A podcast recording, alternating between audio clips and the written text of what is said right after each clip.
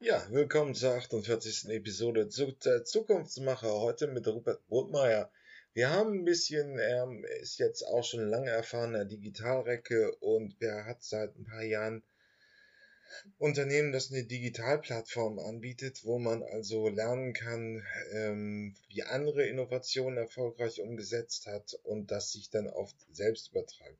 Er macht sicherlich zu 90 Prozent Unternehmen, aber die ersten öffentlichen Einrichtungen kommen auch ja, Corona hat ja gezeigt, wo Defizite lagen. Dieses Faxgeschicke von äh, Gesundheitsämtern und so weiter und so fort ist irgendwie auch nicht mehr 2021. Ähm, und dann können wir auch noch ein bisschen unter uns halten, wie man das auf andere gesellschaftliche Bereiche überträgt. Kreislaufwirtschaft ist sogar auch ein Thema dazu. Die Frage ist halt einfach die, wie kommen wir von diesem Produkt herstellen, wegschmeißen, hin zu einem Kreislauf, wo einfach Material äh, effizienter genutzt wird. Das führt ein bisschen dazu, dass man einfach, ja, wenn ich Material irgendwie herstelle, verwende und dann wegschmeiße, habe ich da CO2 verbraucht und das ist dann endgültig weg. Das geht so in Zukunft nicht mehr und da gibt es die ersten Ansätze. Sei übrigens, wer das vertiefen will, auch empfohlen, das Interview mit Braungart aus Mai des Jahres 2020. Ähm, ja, ähnlich sogar. Äh, Predictive Maintenance. Ähm, Sensoren werden verbaut und dann sagt einem die Maschine, zack, ich bin bald kaputt, wechsel mich aus. Da gibt's auch neue interessante Punkte und dann beschäftige ich mich ein bisschen mit der Future Sounds Liste und pack ein paar Songs drauf. Bis dann, viel Freude mit der Episode. Dann sage ich herzlich willkommen bei den Zukunftsmulwachern. Heute begrüße ich äh, Rupert Bottmeier und wir Norddeutschen duzen uns hier einfach mal, obwohl wir das in der Podcast-Reihe manchmal so etwas anders handhaben. Aber bitte stell dich einmal kurz vor, unseren geneigten Podcast-Hörern.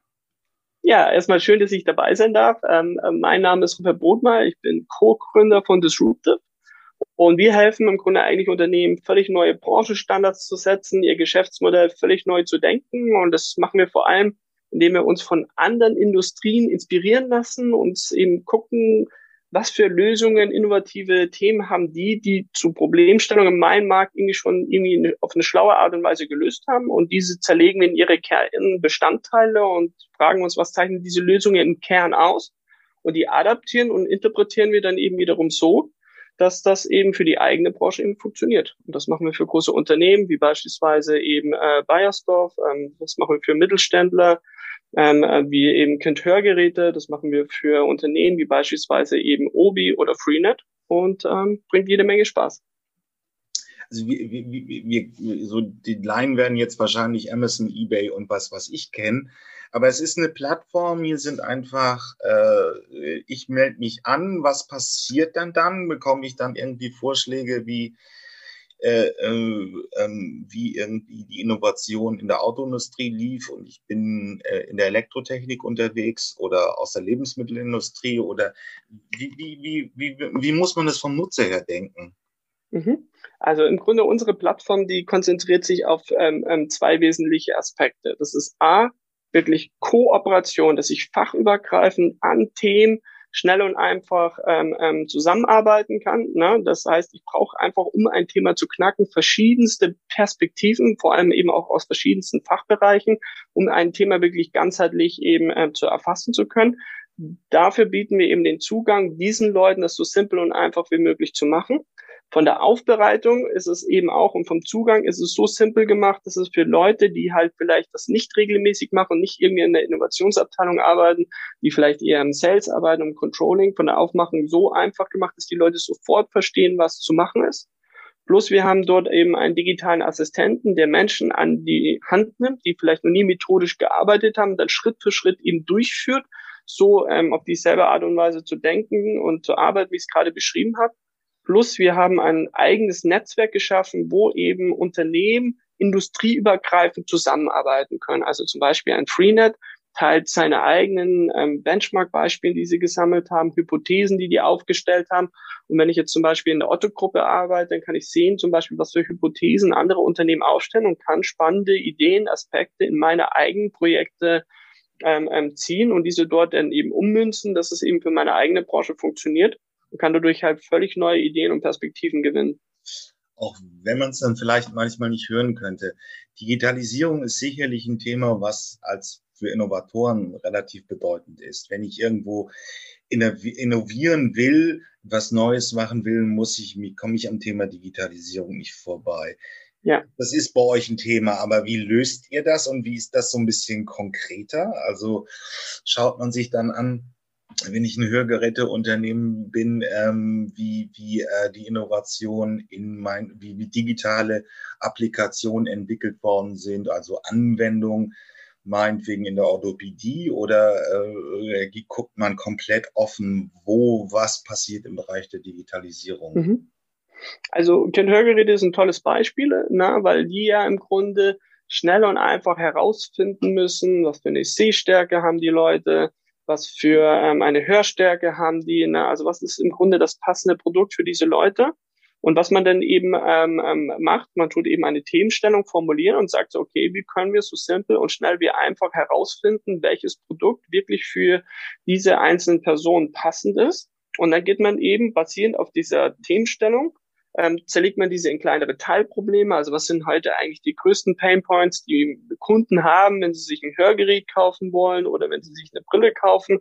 Die sammelt man, diese einzelnen Painpoints, die tut man nach inhaltlicher Zusammengehörigkeit eben ähm, clustern und dann hat man sozusagen eine große Herausfindung, schnell und einfach das passende Produkt finden, in kleinere Teilteams zerlegt, so dass es Organisationen leichter fällt, eben ähm, ähm, ähm, diese dann eben operativ auszurollen, weil sie nicht alles auf einmal ändern müssen, sondern einzelne Teilaspekte vielleicht vorziehen und andere dann zum Beispiel erst später umsetzen.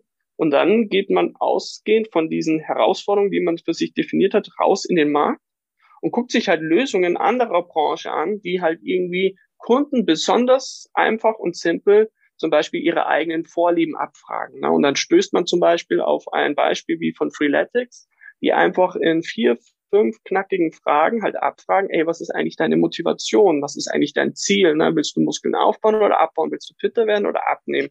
Ähm, wie ist deine, dein aktueller Fitnesszustand? Wie würdest du dich, würdest du dich selber einschätzen, etc. Ne?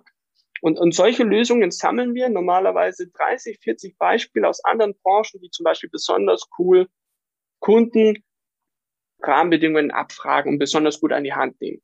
Dann wiederum vielleicht andere Beispiele, die besonders gut aufbereiten und ein Gefühl dafür zu geben, wie zum Beispiel Lemonade, das ist ein Versicherungsdienstleister, dass dieses Angebot wirklich zu meinen individuellen Interessen passt. Und wir zerlegen halt diese Lösung, was Lemonade halt das so besonders cool macht. Wie bereiten die das auf?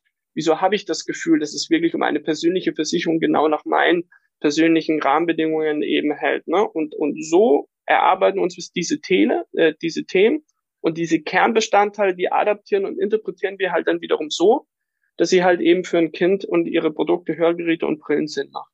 Also platt gesagt, wenn ich jetzt, ich habe langsam mal eine Hörschwäche und dann bekomme ich einfach so eine, so eine Fragenmatrix.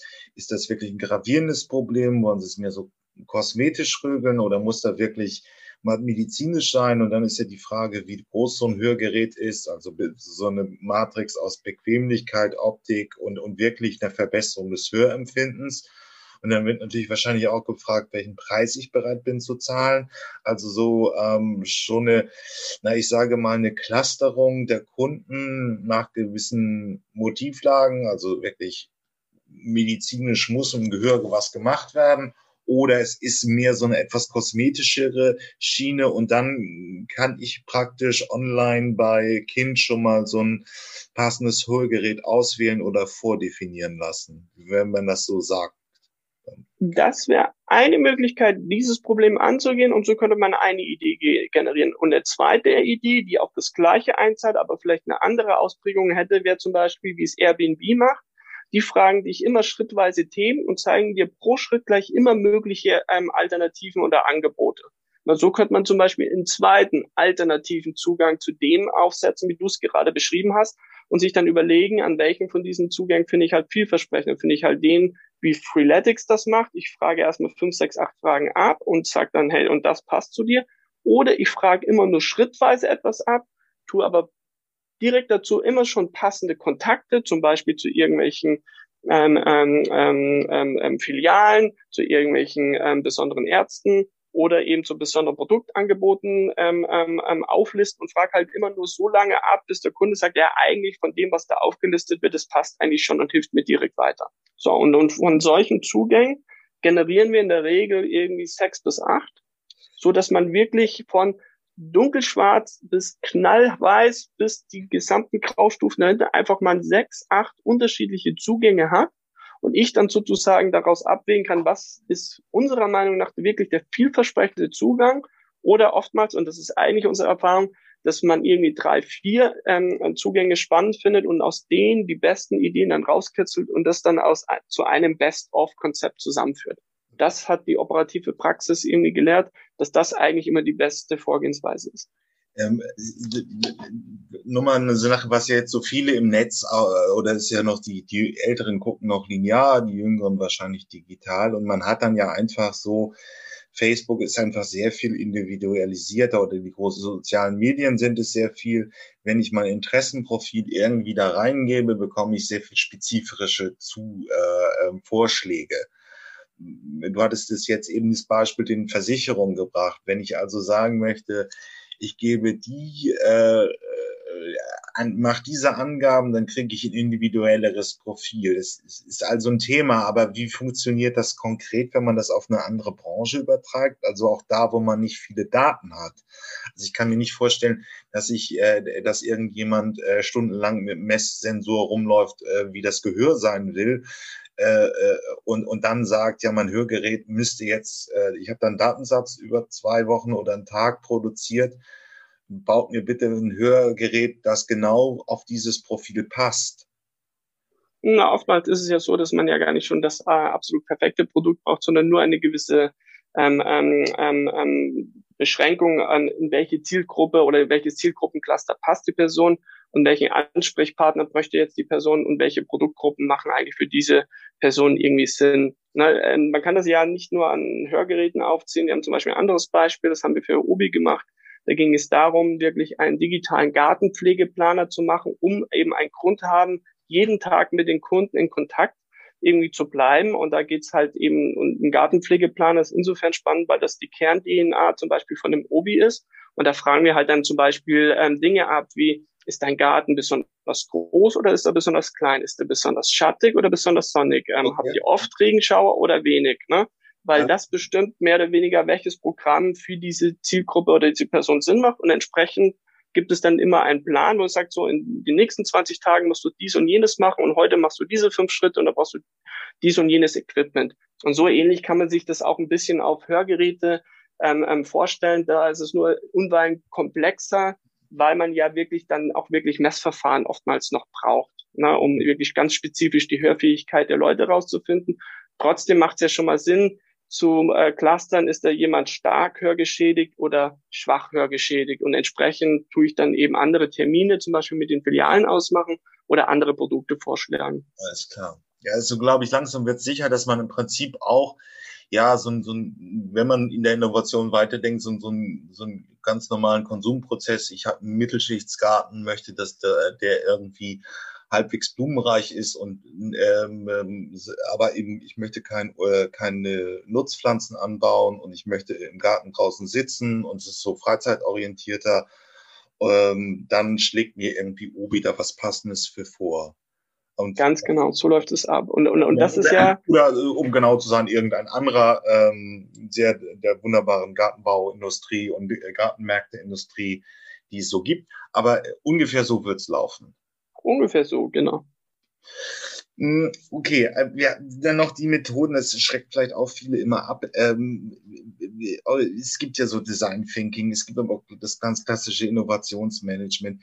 Habt ihr da irgendwie eine Idee, wie ihr es macht? Man hört da auch so ein bisschen auf, auf, von Fachleuten so ein bisschen Canvas raus, also man diese Bündelung von äh, Kundenbedürfnissen und dann entsprechende Angebote zu formulieren. Wie, wie macht ihr das methodisch? Mhm. Also im Grunde, wir führen fünf Sprints durch. Ne, der erste Sprint ist, und wir überlegen uns, was sind heute die größten Painpoints, die Kunden haben.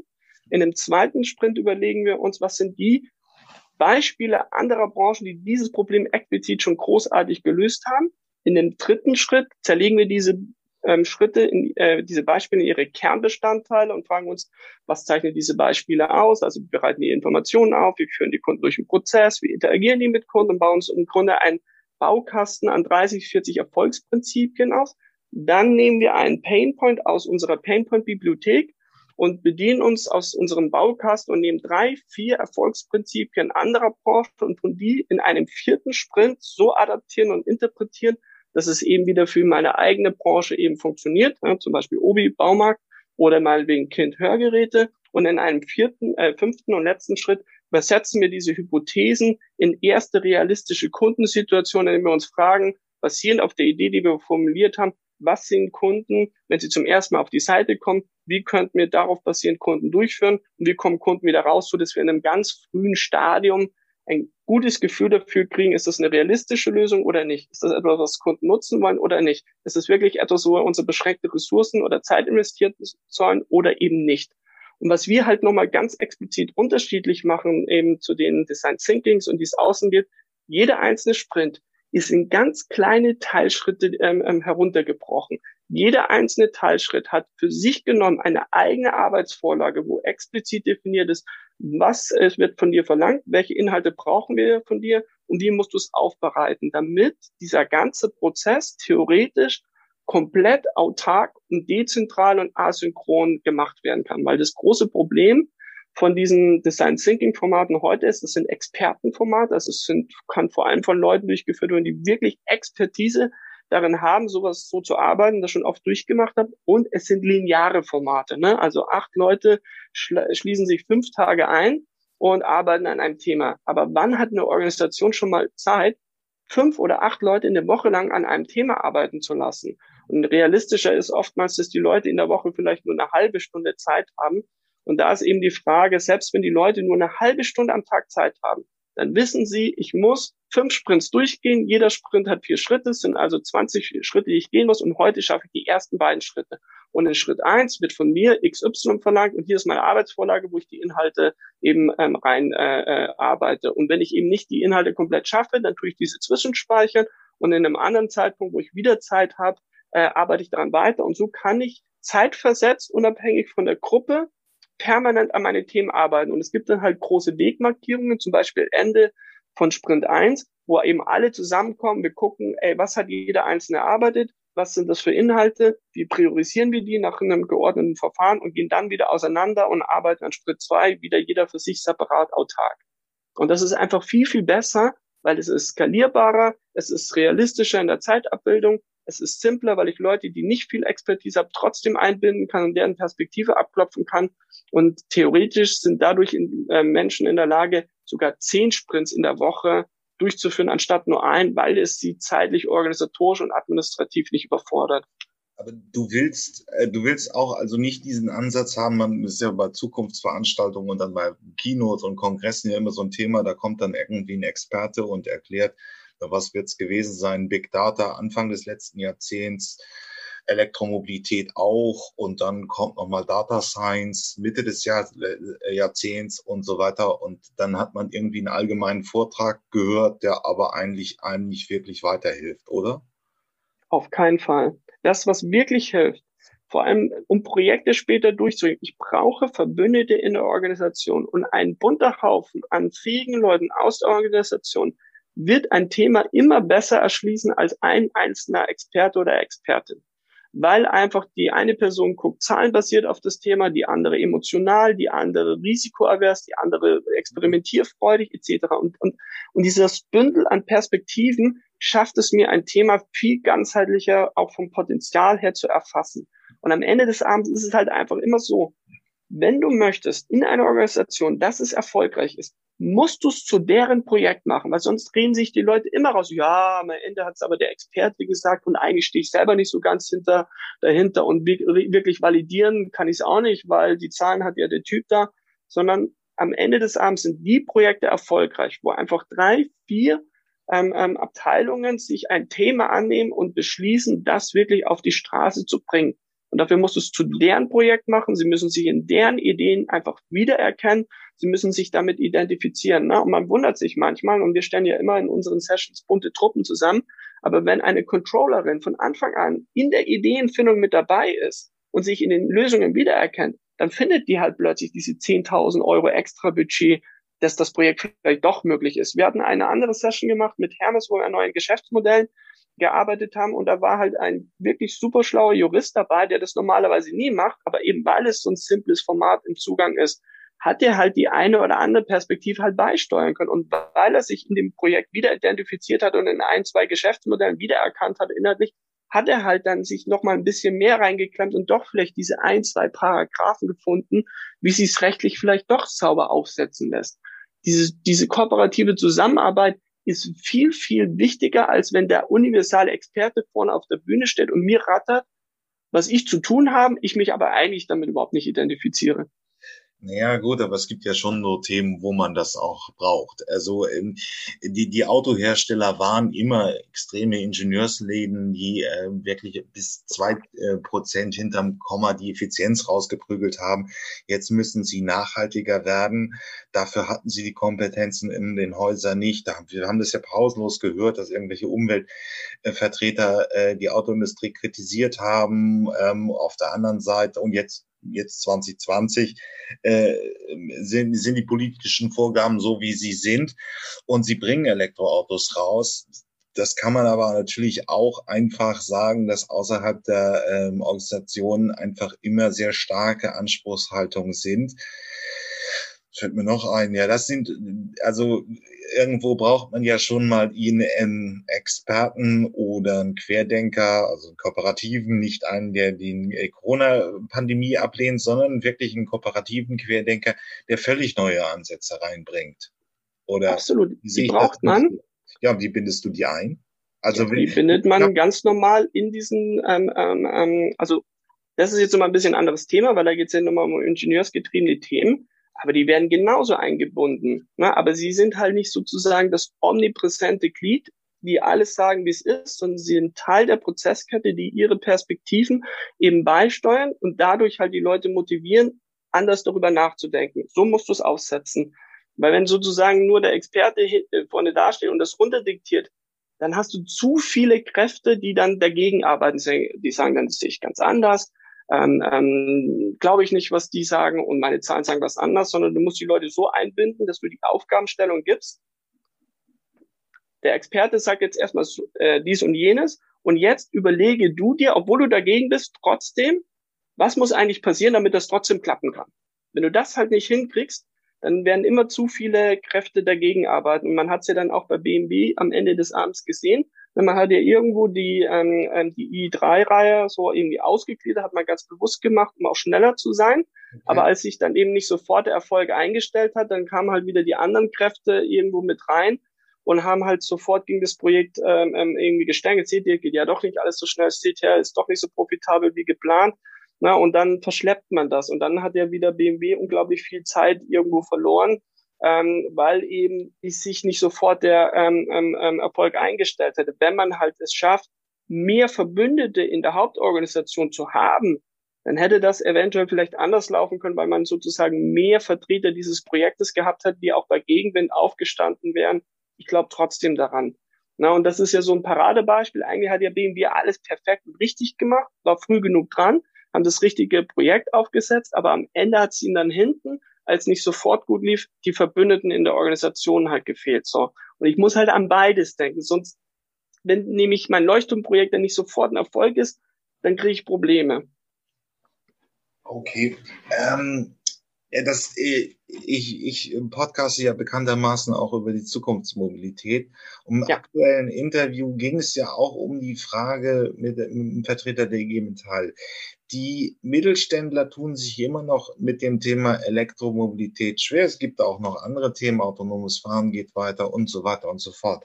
Aber wie baut man ein Netzwerk von innovativen Innovat äh, Unternehmen? Also die Mittelständler, die gegenwärtig einfach noch den klassischen Maschinenbau machen, Zylinder hobeln und so weiter, ja. Auch die werden erkannt haben, wo die Zeichen der Zeit hingehen und dass es alles immer elektromobiler werden muss. Ja. Jetzt, dann ist die Frage, die einzelnen Unternehmen haben das wirklich verstanden, aber das sind ja Wertschöpfungsketten. Da plant einer den Hobel, äh, also da, da zieht einer den äh, einen Zylinderplan und dann liefert er das weiter und dann entsteht ein Motor. Und jetzt müssen sie irgendwie in dieses neue Thema Elektromobilität rein und mhm. wissen nicht, wie es geht. Und sie alleine sind natürlich auch nur, sie liefern halt nur einen ganz kleinen Teil der Wertschöpfungskette. Ähm, damit am Ende ein Verbrennungsmotor entsteht oder ein Getriebeteil oder irgendwas. Jetzt müssen sie für sich verändern. Das glaube ich bei Elektromobilität außer Zweifel. Ja. Ähm, wie macht man das?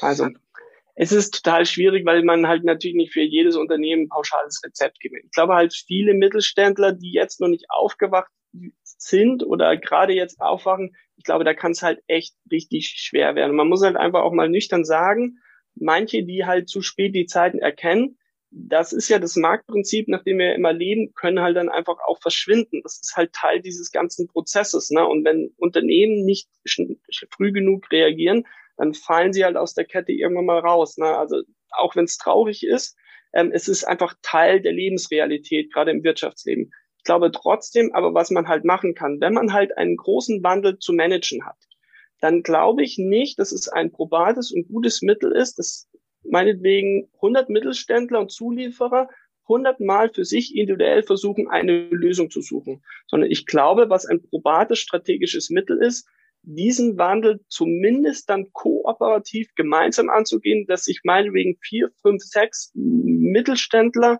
verbünden, ihre Kräfte bündeln und diese eben dann versuchen, okay, wir müssen jetzt irgendwie zusehen, dass wir zusammen diesen Wandel irgendwie gemanagt bekommen, weil wir kriegen halt nicht für sechs Unternehmen sechsmal diese neuen Chemiker, die Elektrotechniker, die es halt braucht, weil die jetzt unfassbar am Markt äh, gefragt sind. Aber wenn wir, keine Ahnung, ihr habt drei, wir haben fünf, wir haben äh, vier, wenn wir die bündeln, dann kommt halt in der Summe halt wieder eine Abteilung dabei raus.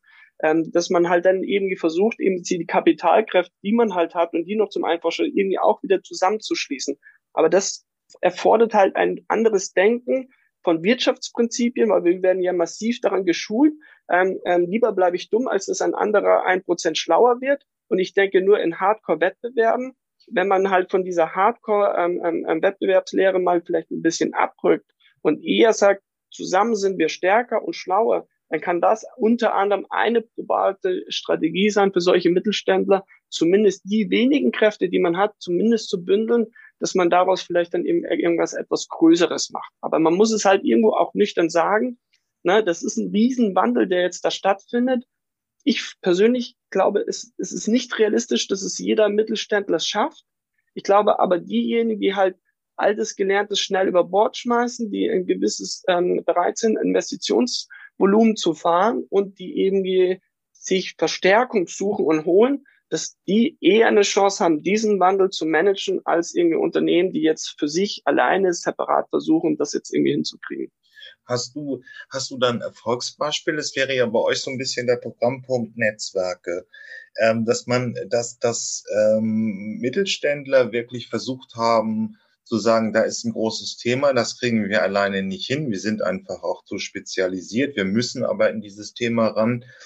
Und wir legen jetzt mal einen Leuchtturm auf, wo ich äh, in der Lebensmittelindustrie, sagen wir mal, einen neuen Saft produziere, ich baue das an, du füllst das ab, du vermarktest es.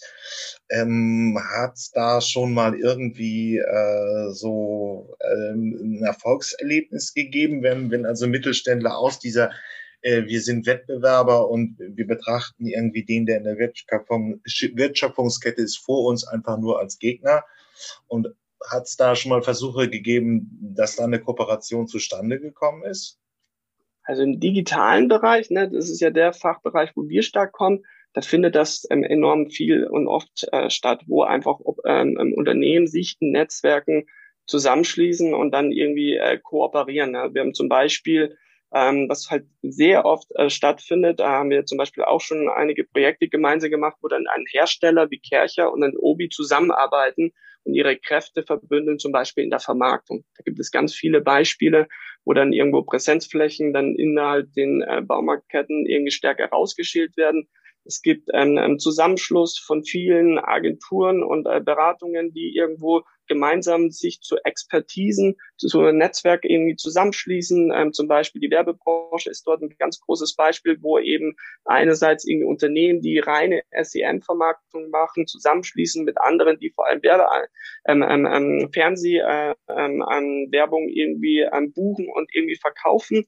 Das heißt, im digitalen Umfeld gibt es ganz, ganz viele ähm, kooperative Elemente schon. Zum Beispiel ähm, ein Shopify ist im Grunde nichts anderes als ein loses Netzwerk von verschiedensten Online-Shops, wo jedes ähm, ähm, ähm, ähm einzelne Unternehmen seine Expertise einbringen kann, wo über 20 unterschiedliche Payment-Anbieter mit integriert sind, über 50 unterschiedliche Fulfillment-Dienstleister, wo jeder Shopify auf solche Dienstleistungen zugreifen kann. Und mein Vorschlag wäre, und wir haben ja Anfang eben out of the box ja ähm, ge ähm, gesagt, sollte man denken, diese Grundprinzipien des Zusammenarbeitens, des ähm, in Netzwerk verbunden zu arbeiten, was heute in der Digitalbranche an vielen ähm, Zügen schon Usus ist und probates Mittel ist, um sich gegen große Player zu behaupten, wie in Shopify, bündelt ganz viele Kleinsthändler und gibt ihnen die Infrastruktur, um sich gegen ein großes Amazon behaupten zu können. Ich glaube, das wäre etwas, was gerade die Ingenieursbranche und die Maschinenbaubranche einfach lernen könnte. Und das müsste man adaptieren. Fairerweise muss ich dazu sagen, spontan aus der Maschinenbaubranche, bin mir sicher, die Beispiele gibt's. Spontan fällt mir aber selber dort als keins ein. Das wäre in der Tat einfach interessant. Ich kenne es, also ich muss es leider auch bestätigen, das ist noch mehr ein anderes Denken. So, so, so mein Arbeitgeber sorgt für mich. Ja. Und was Wettbewerber B macht oder äh, der Fonds, bei dem wir einkaufen oder dem wir verkaufen macht, ist, interessiert uns jetzt nicht wirklich. Das muss sich sicherlich auch ändern. Aber wir haben jetzt sehr viel über Unternehmen gesprochen. Ich meine, ja. andere müssen sich auch ändern. Der Veränderungsdruck bei den öffentlich-rechtlichen ist da. Man kann bei vielen Parteien sagen, dass die sich auch mal irgendwie anpassen müssen und neuere Politikfelder machen ist das bei euch ein Thema oder ist es wirklich mehr so, dass es auf Unternehmen hinausläuft? Also wir glauben, dieser Grundgedanke, was sind heute meine größten Herausforderungen? Wie lösen das andere Branchen? Na, und Branchen müssen ja nicht immer nur Wirtschaftsbranchen sein, sondern einfach andere Themenfelder, andere Industrien, andere Bereiche. Und was kann ich daraus lernen und adaptieren und interpretieren? Ich glaube, das ist universell einsetzbar. Ein Land wie Deutschland kann sehr wohl was von zum Beispiel skandinavischen Ländern lernen, vielleicht in einzelnen Aspekten auch von den USA, vielleicht in anderen Aspekten jetzt mal den totalitären Kram ausgeklammert, vielleicht eben auch eben von China oder zumindest von Asien, ja, die eher den Markt dem Gemeinsinn unterordnen und nicht meine den Gemeinsinn dem Markt. Und ähm, es sind immer, ich höre gerade in der Politik oft die Ausrede, ja, aber das sind ja ganz andere Länder, ganz andere Kultur, ganz andere Sitten. Das ist, kommt vorwiegend von Leuten, die nicht genügend eigene Ideen haben, die nicht ähm, Veränderungen wollen oder nicht glauben, dass sie das Management können, weil du kannst sehr wohl was von skandinavischen Ländern lernen, deren Art, wie sie zum Beispiel Kinder ausbilden oder eben ähm, ähm in während der Studienzeit unterstützen. Und du musst halt nur einfach verstehen, solche Dinge lassen sich halt nicht eins zu eins adaptieren, ne, weil es ist nun mal so, dass kulturell anderes bedingt ist in Skandinavien, aber lässt sich die Idee dahinter, bessere Förderung, allgemeiner Zugang zu Bildung, unabhängig vom Geldbeutel, wie lässt sich das so adaptieren und interpretieren, dass es halt in einem deutschen politischen Spektrum halt wieder funktionieren kann und eben, dass es vielleicht auch die deutsche Wählerschaft irgendwie akzeptiert. Das ist, da bin ich, also wissen wir eigentlich aus zig anderen äh, Themenfeldern schon, das lässt sich jederzeit irgendwie machen, aber es hängt eigentlich immer von der persönlichen Bereitschaft Einzelner ab. Man muss mal halt einfach mal nüchtern feststehen. Manche Branchen sind halt schon ziemlich weit. Digitalbranchen, weil einfach, da geht's halt heiß her und schnell zu, ist in, in der Sinne ähm, allgemein ein bisschen progressiver. Und gerade jetzt, wenn wir uns mal die deutsche Politik angucken, die ist ja dann doch immer einiges an Jahren hinterher und ähm, suchen halt immer den deutschen Königsweg. Halte ich aber für grundverkehrt, sondern ich glaube, man hätte viel von Asien zum Beispiel lernen können, wie die zum Beispiel eine Corona-Krise managen. Und man hätte halt sich dann die Mühe machen müssen, einen deutschen Weg dafür dann eben zu finden. Ich glaube, dann hätte man einiges deutlich besser machen können.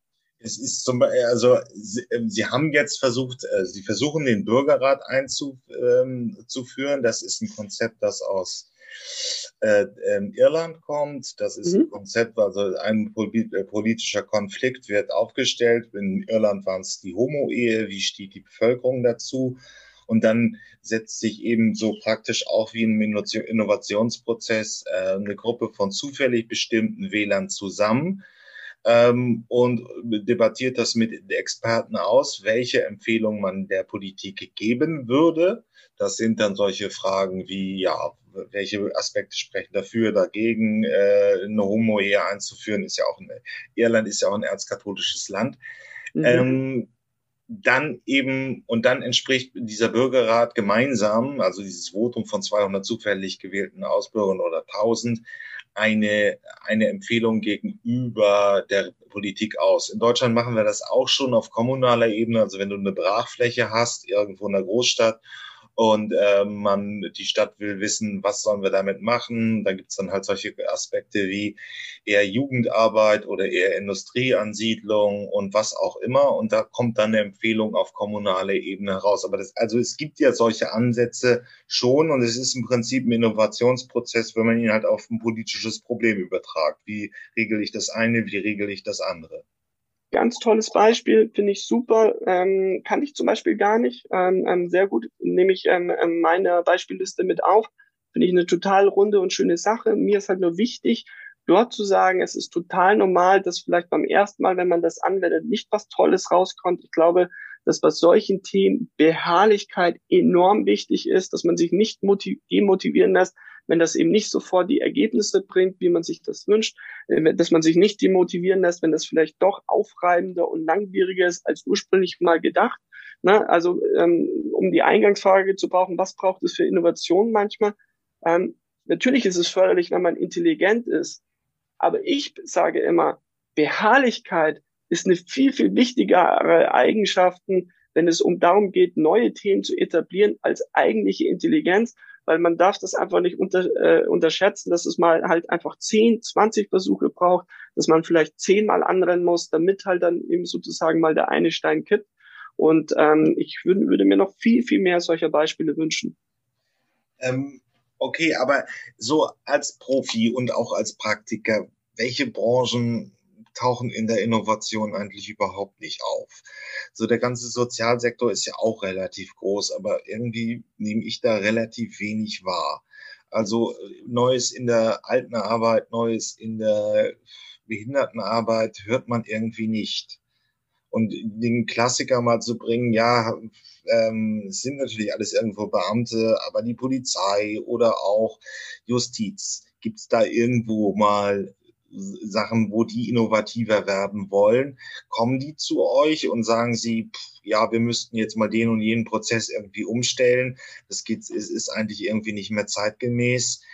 Ähm, könnt ihr uns dabei helfen?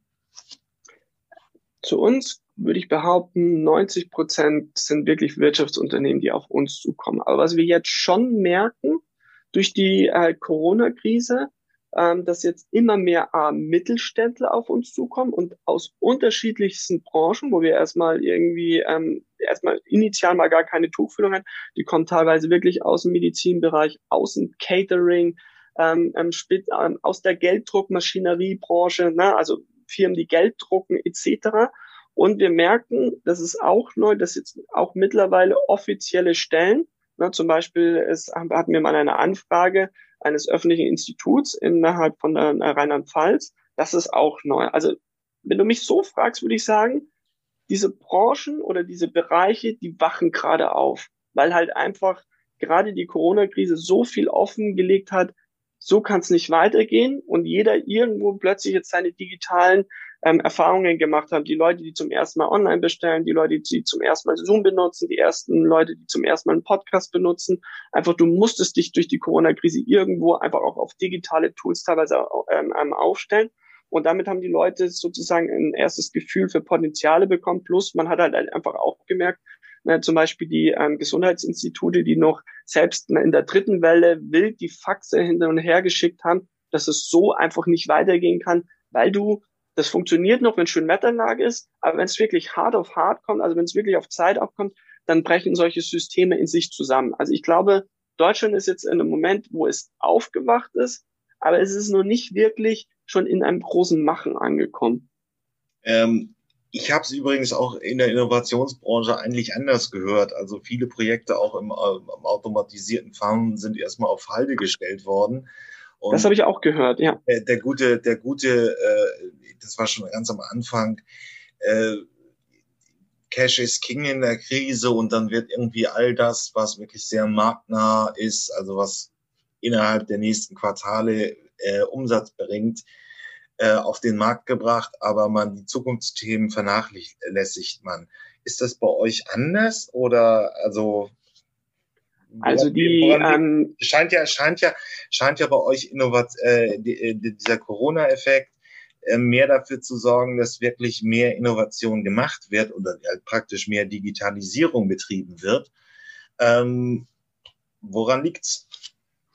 Also man muss dafür ähm, ähm, dazu sagen, zu uns kommen ganz bewusst progressive Leute. Ne? Also Leute, die Veränderungen wollen, die was machen wollen, die nicht mehr zusehen wollen, ähm, ähm, dass, ähm, dass es eben so nicht mehr weiterkommt. Die kommen explizit zu uns. Deswegen ist unser Blick verzerrt. Ne? Das heißt, wir kommen eigentlich mit den Unternehmen, die eher schon auch so inhaltlich sind. Selbst in Krisenzeiten kann ich diese Themen nicht ausbremsen, weil sie nach der Krise ganz massiv brauchen werde. Aber das ist nur ein Teilausblick dessen, was am Markt stattfindet, weil ich kann das auch über A hören sagen, über unser Netzwerk plus ähm, kann man auch in die Wirtschaftswoche reingehen. Da war zum Beispiel Heidelberg Druckmaschine, wo auch eben ein IT-Leiter, was ich auch sehr mutig fand von ihm in dem Bericht, einfach nochmal äh, beschrieben hat, wie viele Digitalprojekte bei ihm während der Corona-Zeit wirklich liegen geblieben sind, weil halt eben das Unternehmen geguckt hat, ganz viele Gelder ähm, ähm, ähm eben ähm, zu sparen und eben auf den Cashflow massiv zu achten und halt das alte Geschäftsmodell halt noch mehr zu schützen. Ich glaube, das hat was damit zu tun, dass in der Summe die deutsche Gesellschaft und auch die deutsche Wirtschaft eher konservativ ist, was natürlich, wenn Dinge immer gerade ausfahren, auch ähm, sein Gutes hat, ne, weil man nicht auf jede dumme Veränderung, die sich dann irgendwie als Luftwitz ähm, erübrigt, ähm, ähm, ähm, dann aufspringt und dadurch einfach sozusagen Kurs hält, ne, was ja einfach auch eine Tugend sein kann. Ich glaube aber, wenn es einfach nicht mehr zu ändern ist, wenn einfach klar ist, es kommt wirklich einfach ein massiver Wandel und es ist schlicht und ergreifend, aber auch für die Letzten nicht mehr zu leugnen, dass die Digitalisierung massiv reindrückt, überall, selbst in der Automobilbranche, ne, wo man lange Zeit sich gefragt hat, wo und wie soll denn das bitte passieren, da passiert das jetzt alles viel, viel schneller als gedacht. Ich halte es für fahrlässig, gerade in Krisenzeiten, ähm, ähm, das eben dann eben nicht voranzutreiben. Und ich beschreibe das immer so, die Unternehmen, die trotz Krisenzeit es halt geschafft haben, die Projekte eben nicht liegen zu lassen, trotzdem die Projekte weiter durchzufahren, die kommen halt aus der Krise dann halt bei einem 100-Meter-Sprint, starten die halt bei 50 Metern und die anderen, die suchen halt immer noch den Startblock. Deswegen würde meine Empfehlung hier einfach an, an, an Unternehmen da draußen, ich verstehe das total, dass gespart werden muss, dass der Cashflow drauf geachtet werden soll, aber heute ist der Zukunftsdruck so groß, dass es kontraproduktiv ist, das bei den Zukunftsthemen einzusparen. Das wäre klar meine Empfehlung. Ähm, wir nehmen das Interview übrigens am 14.07. auf.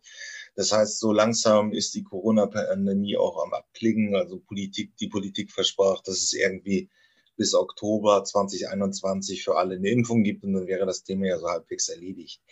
Also, wie gesagt, das ist jetzt so ein bisschen deine Wahrnehmung zu sagen, ja, dieses klassische Sparen von Betriebswirten in Krisen ist richtig, aber es ist dann, wenn, wenn die Krise vorbei ist, auch sehr gefährlich. Ähm, wo siehst du jetzt, wenn wir jetzt mal so ein bisschen die nächsten fünf Jahre anschauen, wo siehst du denn dann auch die großen Themen, die jetzt kommen könnten? I, äh, der Handel ist immer in den Nullerjahren, in die 2010er Jahren immer mehr stark ja, durch E-Commerce ersetzt worden, wobei es die Jüngeren sind, wobei es auch nur 11 Prozent des gesamten Handelsvolumens sind, aber es sind die großen Wachstumstreiber, es sind die jungen Kunden und, und, und. Mm, Auto ist in äh, Automobilität insgesamt ist in einer großen Veränderung. Das ist die, äh, die elektrischen Antriebe, das ist automatisiertes Fahren. Ähm, und eben auch immer mehr, ich muss Dienstleister bilden. Wer, wer käme denn dann noch in Frage, die wirklich vor großen Zukunftsherausforderungen stehen? Mhm. Also der ganze B2B-Markt ist aktuell in der Umwälzung. Der gesamte, egal welchen Bereich man nimmt, ob man den Maschinenbau nimmt, den Chemiebereich, ähm, ob man das klassische Caterer nimmt, alle, wo irgendwie Unternehmen mit Unternehmen zusammenarbeiten, da merkt man, da tut sich so dermaßen viel.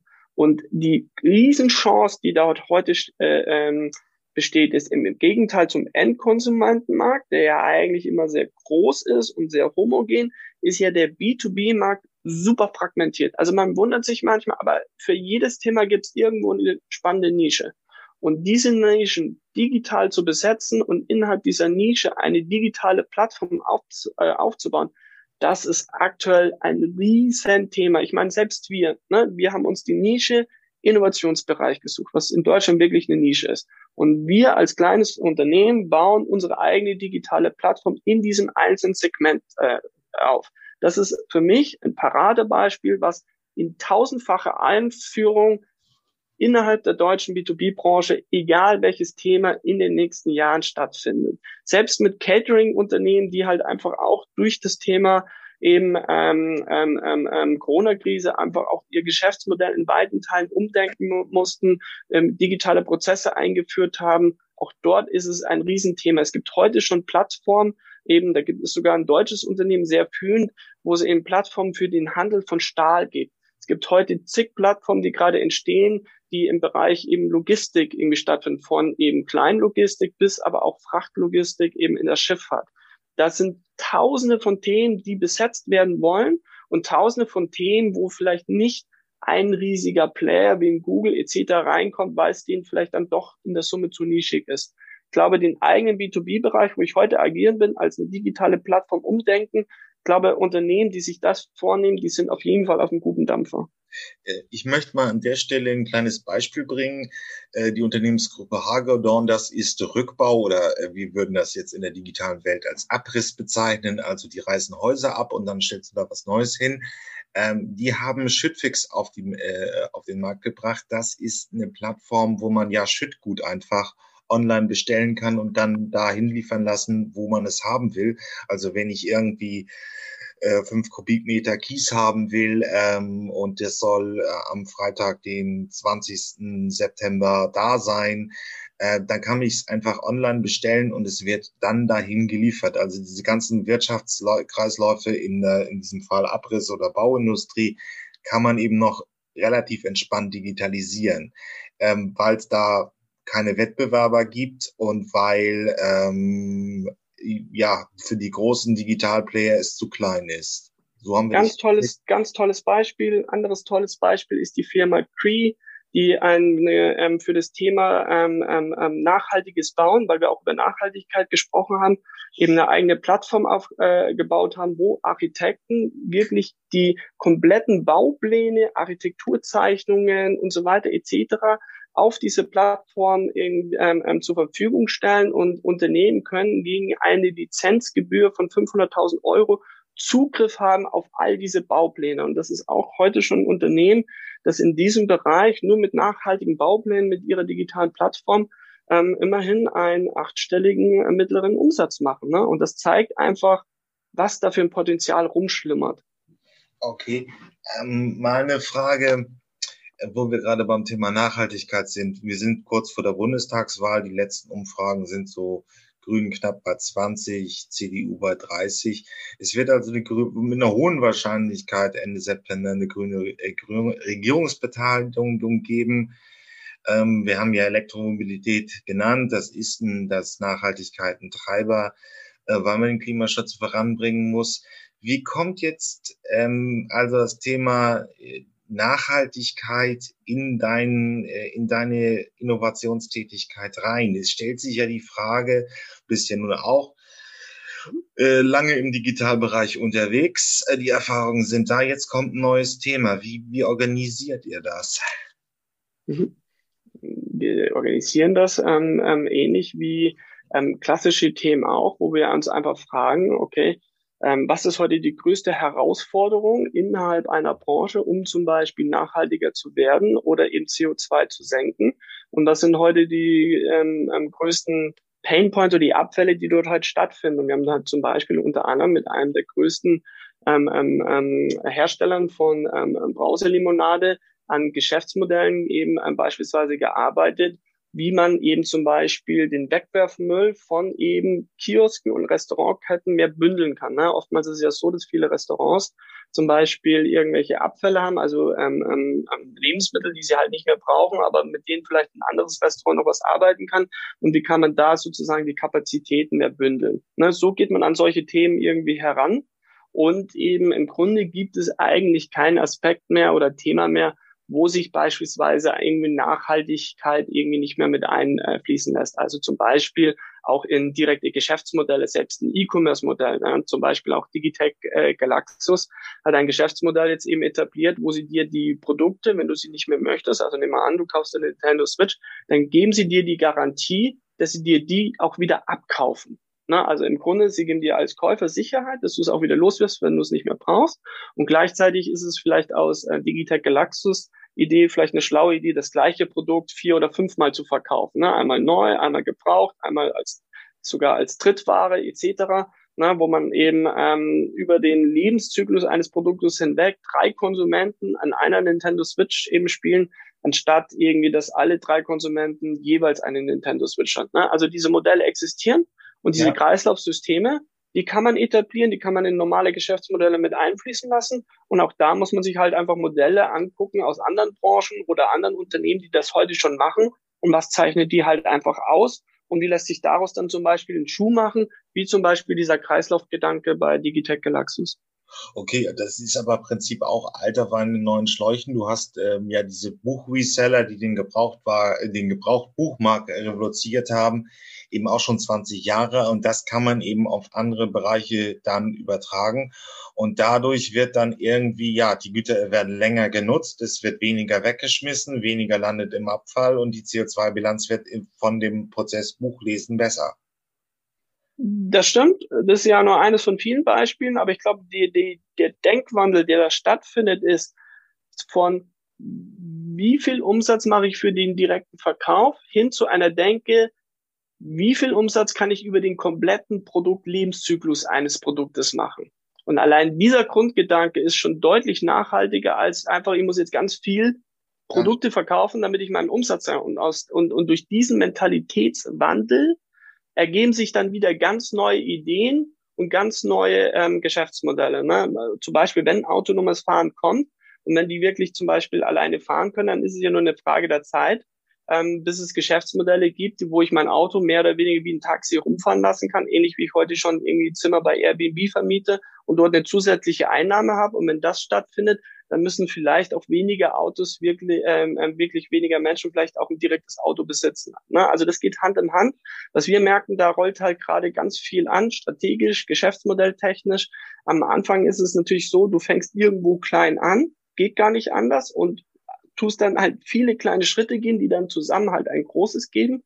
Aber ich glaube, dass halt das Thema Nachhaltigkeit per se strategisch, Geschäftsmodell technisch, ähm, allein durch eine Produktlebenszyklusgedenke per se einfach mitgedacht muss. Und wir merken es auch immer mehr wird. Aber klar, das ist ganz am Anfang noch und da muss noch viel, viel mehr passieren. Ähm, das ist ja jetzt so ein bisschen, wir sind ja jetzt noch kurz am Ende, aber hier muss ich den Fachteil ja nochmal liefern. Also die, die ersten Schätzungen äh, Mitte der Nullerjahre, Mitte der 2010er Jahre waren, dass du die jetzigen Bewegungskilometer mit autonomen Fahrzeugen mit einem Neuntel oder einem Achtel des jetzigen Fahrzeugbestandes äh, abbilden kannst. Das ist also ähm, dieses, äh, was du gemeint hast, mit weniger Fahrzeugen die gleiche ähm, Transportleistung zu erbringen.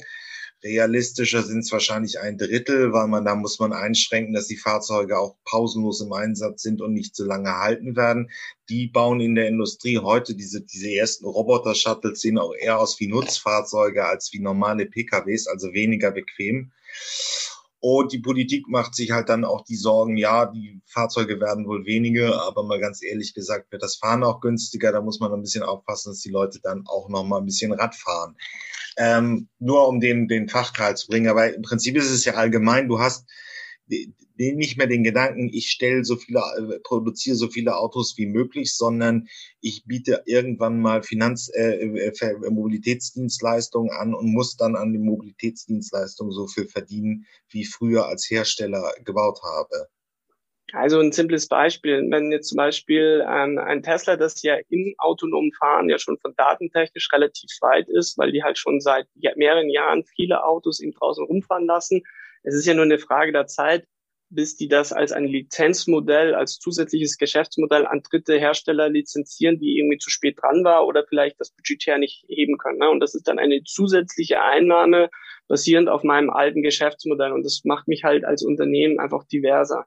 Und ich bin ja vollkommen bei dir. Es gibt nicht diese eine Lösung, ne, weil du das autonom, äh, bei, äh, autonomes Fahren wir als Beispiel angenommen haben und du jetzt dazu sozusagen auch nochmal die klare, ähm, fundierte Prognose bekommen, was ist wirklich realistisch. Es wird eine Klaviatur an Lösungen sein, ne, von Fahrradwegen, die gefördert werden, Autofahren vielleicht teurer machen, bis City-Maut, bis irgendwo autonomes Fahren, Ausbau der öffentlichen Verkehrsmittel etc., verkehrsberuhigte Zonen, CO2-Zertifikate etc. Ne? Es ist eine, eine, eine Klaviatur an Maßnahmen, die man braucht, um eben die, das Thema Nachhaltigkeit, ähm, Klimaneutralität, CO2-Neutralität wirklich hinzubekommen. Es gibt nicht diese eine ultimative Lösung, die uns retten wird, sondern wir müssen an vielen Punkten parallel bauen und die müssen irgendwo gefühlt zusammengreifen, damit eben diese Mobilitätswende wirklich realistisch werden kann.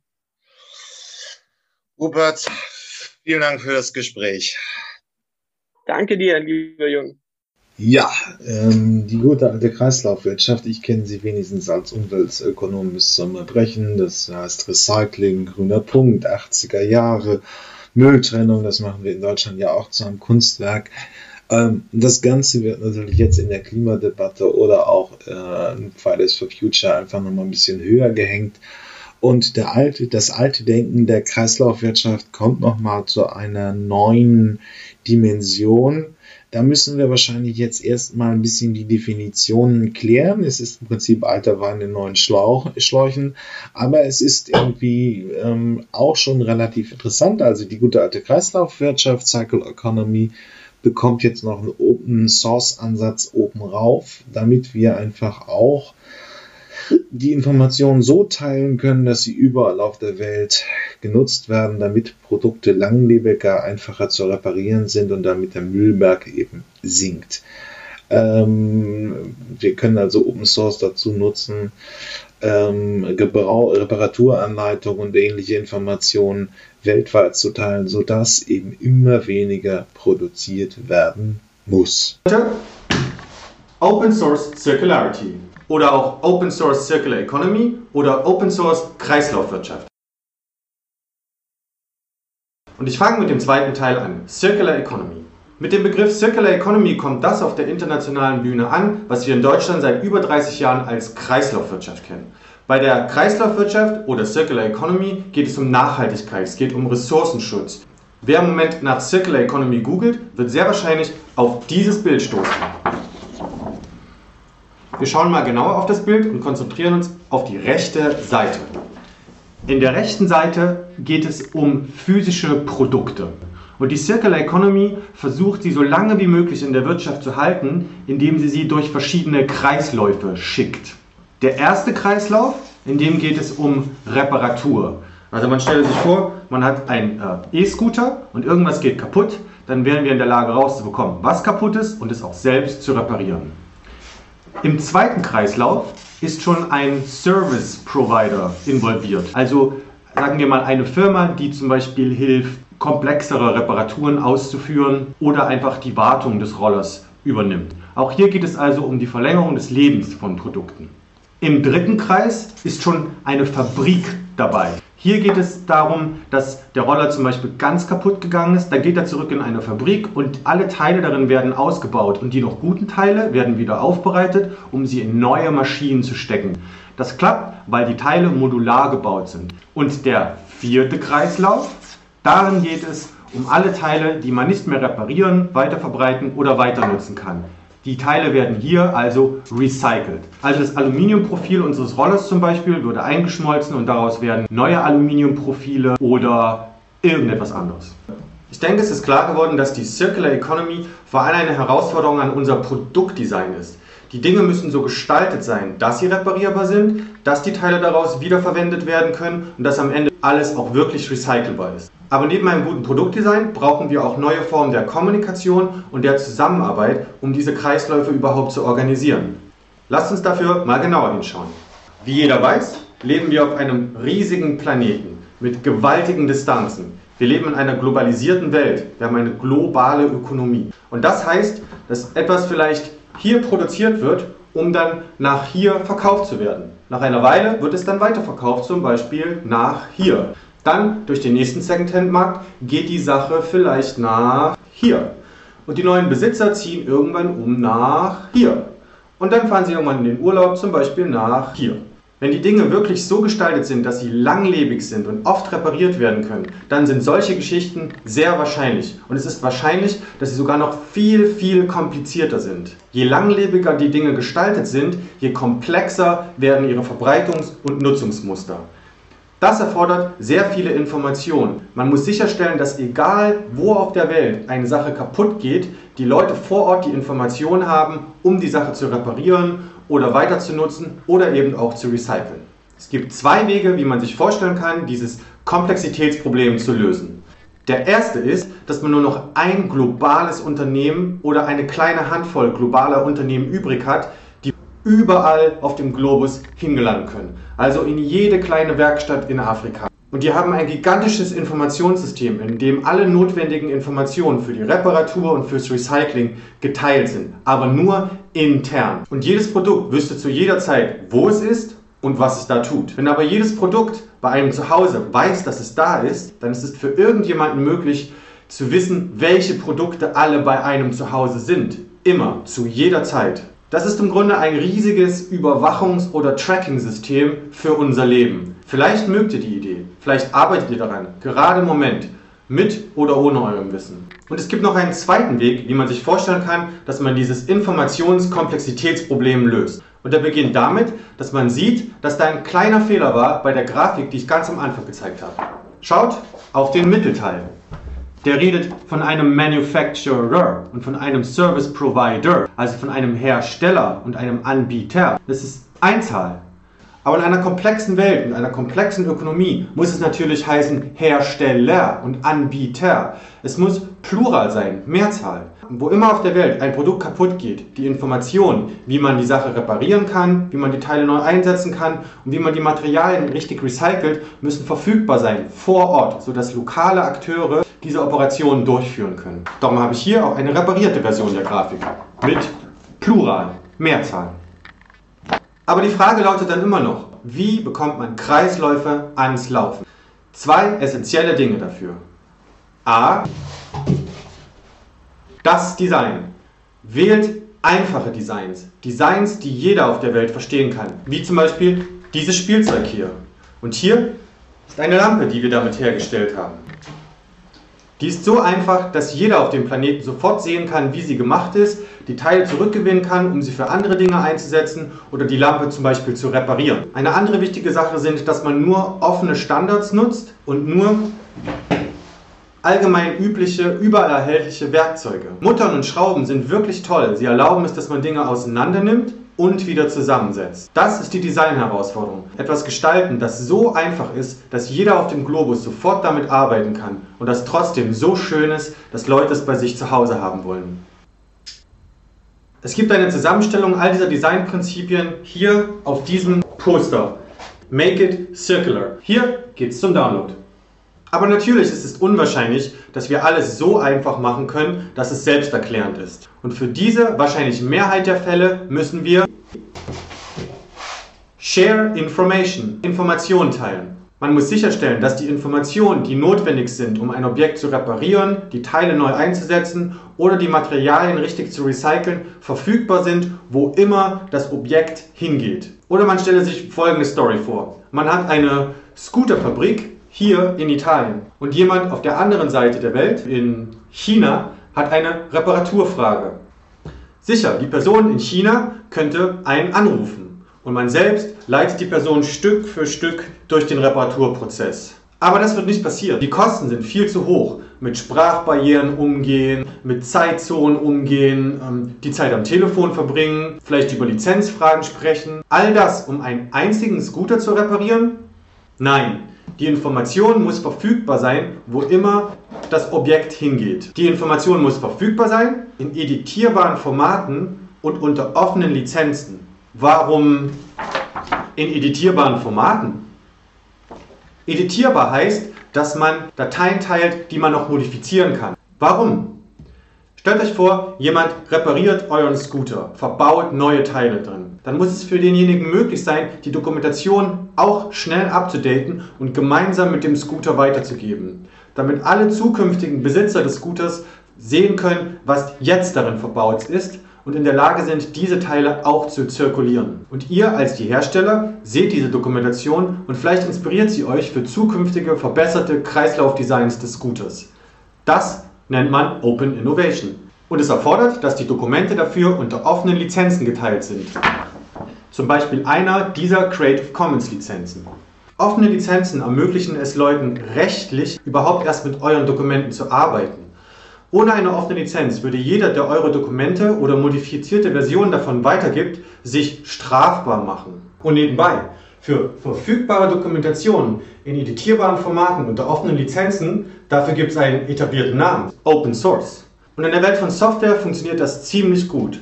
Aber für die Welt von Hardware müssen wir noch ziemlich viele Dinge ausprobieren und rausbekommen. Aber das ist genau dasselbe für die Welt von Kreislaufdesign, wo wir auch das Allermeiste überhaupt erst noch ausprobieren und rausbekommen müssen. Und das Interessante ist, bei beiden, bei Openness und bei Kreisläufen, steht man vor denselben Fragen. Man muss über Ökosysteme nachdenken. Will ich ein Produkt wirklich kreislauffähig gestalten, dann muss ich sicherstellen, dass eines Tages irgendwer, irgendwo, irgendwann kreativ und konstruktiv mit dem Produkt arbeiten kann. Ich muss sicherstellen, dass ein Ökosystem unbekannter Akteure aktiv auf mein Produkt zugreifen kann und die darin hineindesignte Zirkularität auch auslösen kann. Und es ist genau das gleiche bei Open Source, wo ich Dinge so dokumentiere, dass für mich unbekannte Akteure irgendwann mal kreativ und konstruktiv mit meinem Produkt weiterarbeiten können. Auch da denke ich darüber nach, ein Ökosystem aus unbekannten Akteuren zu ermächtigen. Und die Open Source Pioniere haben dafür Methoden und Werkzeuge entwickelt, die wir nutzen können und von denen wir lernen können, wenn wir versuchen, Kreisläufe zu entwickeln. Und ja, das beinhaltet Geschäftsmodelle. Aber dafür gibt es eine andere Videoserie und die findet sich hier. Okay, um zusammenzufassen. Frei verfügbare Dokumentation in editierbaren Formaten unter offenen Lizenzen. Das ermöglicht die Kommunikation und Kollaboration für eine funktionierende Kreislaufwirtschaft. Ja, ein zweiter Punkt an dem ganzen Konzept ist relativ wichtig und auch eigentlich einleuchtend, die Verknüpfung mit erneuerbaren Energien. Klar, das ist ja auch im Prinzip das Hauptwort, was Photovoltaik, Windkraft und was weiß ich alles noch dazu gilt. Ist, hier ist eben die Energiequellen erneuerbar im Gegensatz zu den klassischen Verbre äh, Kohle, Gas, und ähm, Benzin. Also genau da setzt eben auch nochmal die äh, Secular Economy an und sie überträgt dieses Konzept der Erneuerbarkeit auf physische Produkte. Deswegen hören wir uns das jetzt nochmal gesondert an. Lebende Systeme gibt es seit mehreren Milliarden Jahren und es wird sie auch in der Zukunft weitergeben. In der Natur gibt es keine Müllberge. Im Gegenteil, Stoffe durchlaufen einen Kreislauf. Der Abfall von einer Art ist die Nahrung einer anderen. Energie gibt es durch die Sonne. Dinge wachsen und sterben wieder. Und die Nährstoffe fließen zurück in den Boden. Und das funktioniert. Aber wir Menschen haben einen linearen Ansatz gewählt. Wir nehmen, wir benutzen, wir entsorgen. Ein neues Handy kommt raus und wir werfen das alte weg. Unsere Waschmaschine geht kaputt, also kaufen wir eine neue. Jedes Mal, wenn wir das tun, verschwenden wir unsere endlichen Rohstoffe und produzieren nebenbei oft giftigen Abfall. So kann es einfach nicht funktionieren. Aber wie dann? Wenn wir akzeptieren, dass die Natur als Kreislauf funktioniert, können wir unser Denken so ändern, dass auch wir einen Kreislauf benutzen? Fangen wir bei dem biologischen Kreislauf an. Wie kann unser Müll wertvoll werden? Wenn wir Produkte und Bestandteile überdenken und überarbeiten und all die Verpackungen. Wir können kompostierbare Materialien entwickeln, die zu Nahrung von Pflanzen werden. Wie man in Filmen oft hört. Keine Rohstoffe sind bei der Herstellung verloren gegangen. Also, was ist mit den Waschmaschinen, den Handys, Kühlschränken? Wir wissen, dass sie sich nicht zersetzen können. Hier müssen wir uns etwas anderes überlegen. Einen Weg, um kostbare Metalle, Polymere und Legierungen zu behalten. So, dass ihre Qualität erhalten bleibt und sie in der Zukunft für andere Produkte benutzt werden können. Was, wenn die Produkte von heute die Rohstoffe von morgen werden? Wirtschaftlich macht es Sinn. Anstatt einer Wegwerfgesellschaft, an die wir uns gewöhnt haben, kommen wir zu einer Zurückbringgesellschaft, wo Produkte so gestaltet sind, dass sie wieder auseinandergenommen und zurückgegeben werden können. Eine Lösung wäre, Besitztum zu überdenken. Was wäre, wenn uns ein Produkt niemals wirklich gehören würde, wenn wir es einfach vom Hersteller ausleihen? Fassen wir die beiden Kreisläufe zusammen. Stellt euch vor, wir würden Produkte so gestalten, dass sie zu den Herstellern zurückkommen. Die technischen Materialien würden wieder benutzt werden und die biologischen Stoffe hätten wieder einen Wert. Stellt euch vor, diese Produkte würden mit Hilfe von erneuerbaren Energien hergestellt und transportiert. Dann hätten wir ein Modell, das Wohlstand für lange Zeit verspricht. Und die gute Nachricht ist, es gibt schon Firmen, die anfangen, auf diese Art und Weise zu arbeiten. Aber das Kreislaufdenken ist nicht nur für eine Firma und ein Produkt wichtig. Wir müssen alle Firmen in der Wirtschaft vernetzen. Es geht um Energie, um das Umdenken des ganzen Systems. Wir haben fantastische Möglichkeiten für die Zukunft, anstatt immer weiter zu machen wie bisher. Es ist wirklich möglich, dass wir mit Kreativität und Innovation unsere Zukunft überdenken und neu gestalten.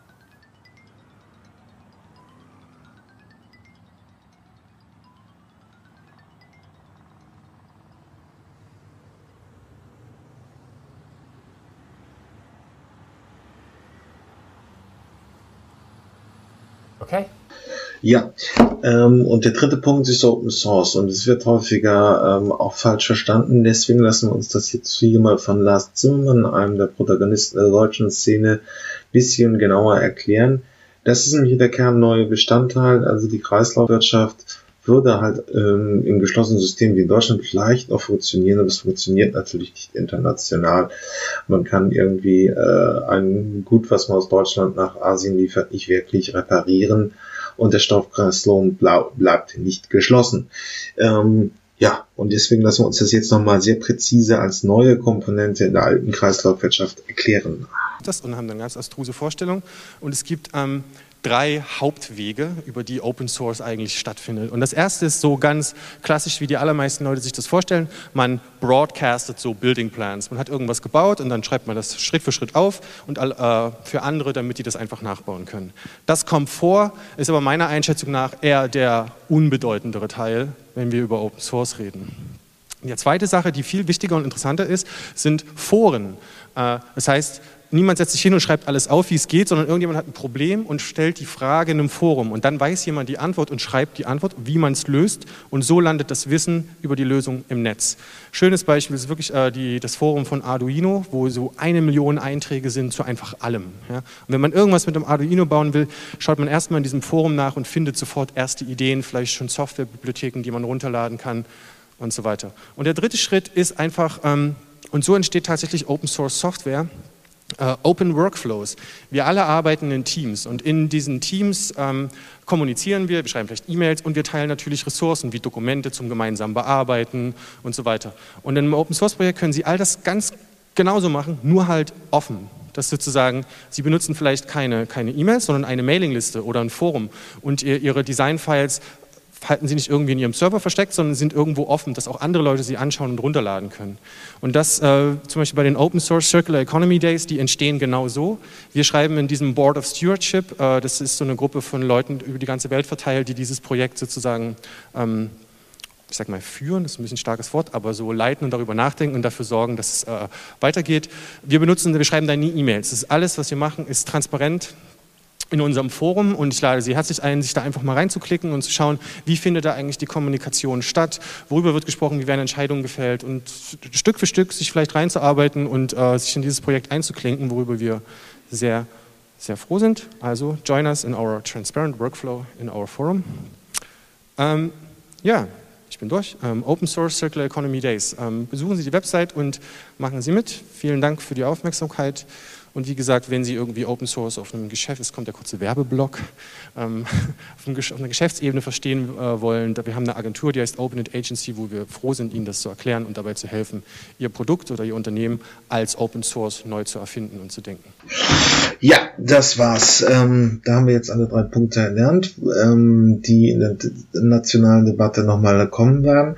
Und es wird natürlich einfach, der Green New Deal ist beschlossen und das geht einfach schlichtweg nicht, wenn äh, Stoffkreisläufe nicht geschlossen werden. Ähm, da muss man jetzt auf Europä will man auf europäischer Ebene massiv vorangehen und dann bedeutet das eben auch, man muss diesen Ansatz auf viele andere Aspekte übertragen. Die Stoffkreisläufe müssen geschlossen werden. Ähm, und es darf nicht mehr irgendwie Energie ähm, in Produkte reinfließen, die dann einfach nach ein paar Mal Benutzung weggeschmissen werden. Aber okay, bis gleich. Predictive Maintenance bedeutet, man modelliert statistisch die Auswahlwahrscheinlichkeit von irgendeinem Bauteil in der Fertigung. Ähm, klingt spannend, aber hier hat sich einfach eine gewisse Weiterentwicklung gemacht. Wir machen mal, hören uns einmal so einen kleinen Werbefilm an, der die ganze Entwicklung relativ gut erklärt.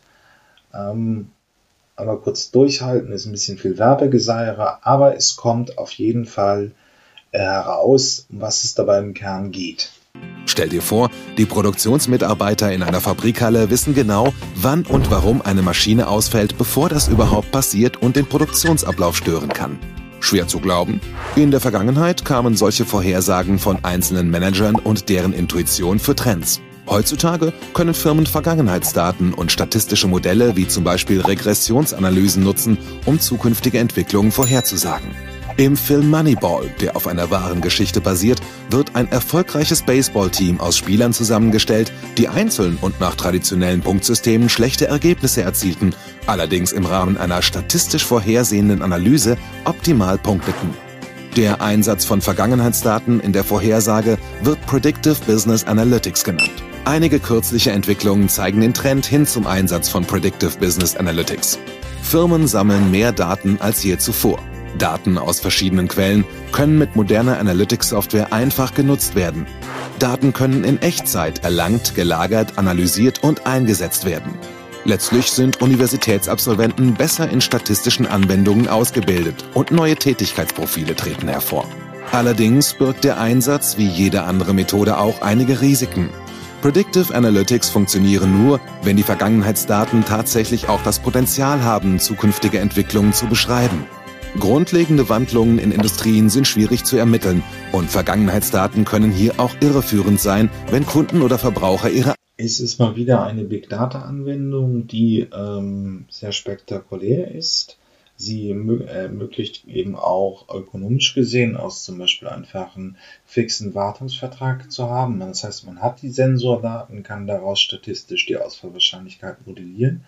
Dadurch wird aus dem unkalkulierten Risiko ein planbares Risiko. Darauf kann man dann einen Wartungsvertrag auch abschließen. Und ähm, ja, äh, unkalkulierbare Risiken einzudämmen sind natürlich, ist immer von vorteilhaft, was eben auch einfach möglich ist durch Big Data Anwendungen. Also an modernen Maschinen sind tausende von Sensoren verbastelt, die einfach äh, ständig Sensordaten aufnehmen die kann man einfach in Cloud sehr günstig speichern und äh, dann eben entsprechende Auswertungen fahren. Ähm, wir hören uns jetzt mal an, woher, ähm, wo der Unterschied herkommt. Der von früh, äh, früher wurden auch Sensordaten, wenn auch in geringerem Maße aufgenommen. Und heute kommt es, wird es eben sehr viel professioneller gemacht. Das lassen wir uns mal von einem Forscher erklären.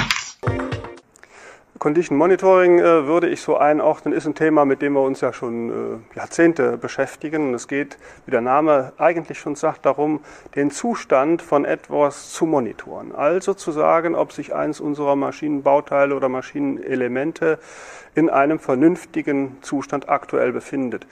Und üblicherweise meint man mit dem Condition Monitoring damit äh, die Möglichkeit, über aktuelle Sensorsignale den Zustand meinetwegen eines Wälzlagers oder einer Verzahnung, da geht das schon ganz gut, weil die eben ähm, äh, frequenzabhängige Geräusche über den Zahneingriff oder den äh, äh, Wälzkörperdurchgang kreieren. Ja, da kann ich ganz gute Auswertungen fahren. Ja, also ich gewinne meinetwegen aus Körperschallsignalen Informationen darüber, ob meine Wälzlagerlaufbahnen in Ordnung sind oder mein Zahnkontakt in Ordnung ist.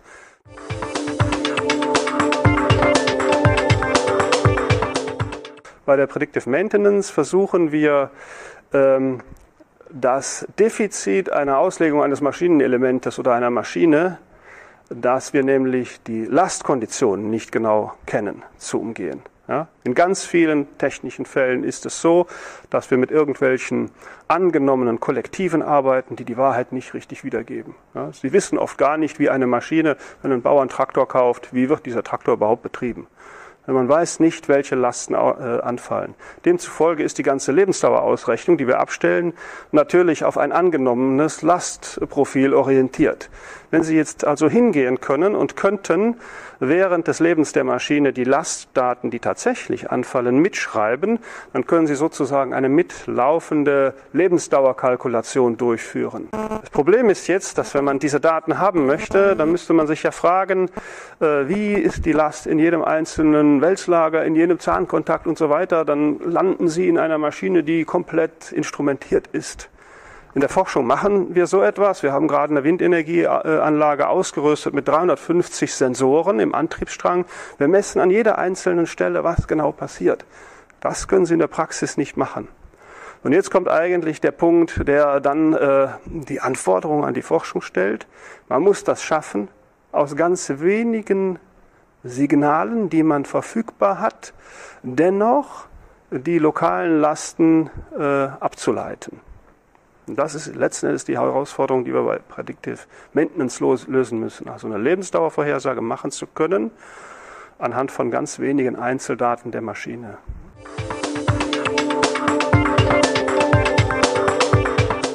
Potenziale ergeben sich dadurch, äh, dass wir ähm, heute preiswerte Sensoren haben, äh, auch leistungsfähige Sensoren, kleine Sensoren, die wir an vielen Stellen der Maschine integrieren können, teilweise aus dem Kfz-Umfeld geprägt, also damit zu niedrigen Kosten.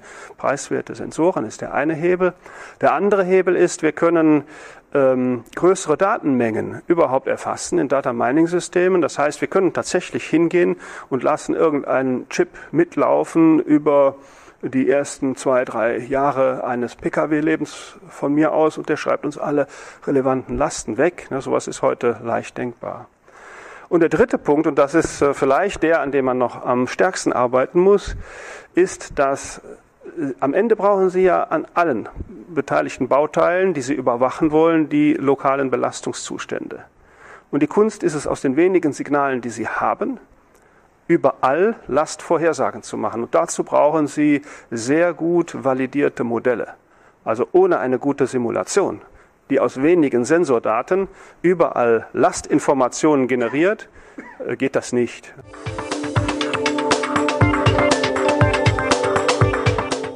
Die Windenergieanlage, bei der ist es jetzt zum Beispiel so, äh, dass wir nicht genau wissen, welche äußeren Lasten äh, spielen, äh, erzeugen welche lokalen Lasten an den einzelnen Bauteilen. Das weiß heute keiner ganz genau. Ja. Deshalb spielen wir jetzt unterschiedliche Betriebssituationen der Windenergieanlage vor. Diese reagiert auf die unterschiedlichen Lastsituationen, Wind- oder Netzlast, mit unterschiedlichen lokalen Lasten. Diese lokalen Lasten messen wir. Wir wissen also genau, wenn der Wind so und so stark ist mit dem und dem Turbulenzgrad, dann sehen wir im Zahnkontakt, schnelle Stufe, das und das an Lasten. Und wenn ich dieses Wissen einmal habe, experimentell, dann kann ich natürlich mein äh, Simulationsmodell damit trainieren. Ich bekomme also ein sehr gutes Simulationsmodell. Wenn ich so ein Simulationsmodell habe, dann kann ich das natürlich bei jeder anderen baugleichen Windenergieanlage im Feld mitlaufen lassen, speise wenige Daten, die ich von der Anlage kenne, ein, Über das Modell werden mir sämtliche lokalen Daten generiert, im Bestfall, so dass ich zu allen relevanten Bauteilen sagen kann, der Zahnkontakt hat noch eine Restlebensdauer von 2500 Stunden oder so. Ja? Also das ist letzten Endes ähm, der Preis, den man zahlt bei guten vorhandenen Sensoren, äh, bei guten einfachen Data Mining Systemen. Ist der Invest da in ein solch leistungsfähiges Modell des eigenen Antriebsstranges? Dann kann ich den Benefit generieren. Und dann weiß ich wirklich sehr genau, wann mein Bauteil an seine rechnerische, rechnerisches Lebensdauer ist. So viel dazu ist im Prinzip auch eine Weiterentwicklung. Das heißt, wenn man eben die Daten hat, was macht man daraus? Aber irgendwie ähm, ist es auch wichtig, dieses Schlagwort Big Data mal in wirklich konkrete Anwendung zu zerlegen. So,